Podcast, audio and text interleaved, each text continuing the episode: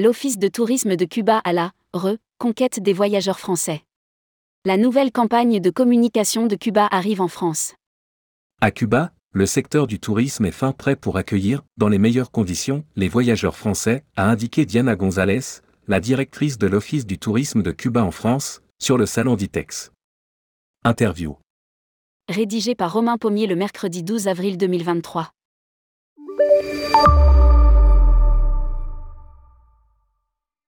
Si la pandémie a fortement impacté l'activité touristique à Cuba, la reprise est bien là, comme l'a souligné au micro de tourmag.com, Diana González, la directrice de l'Office du tourisme de Cuba en France, à l'occasion du salon d'ITEX 2023. Nous avons rattrapé le temps et actuellement, les prestations sur place sont de très bonne qualité. Nous avons d'excellentes équipes d'assistance à Cuba qui travaillent avec les tour opérateurs français pour accueillir les clients dans les meilleures conditions.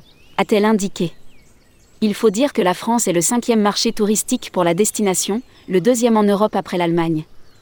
Nous avons lancé fin 2022 notre nouvelle campagne de communication, Cuba Unica, qui sera mise en place en France courant avril 2023, surtout en région parisienne et à Lyon. A ajouté Diana González.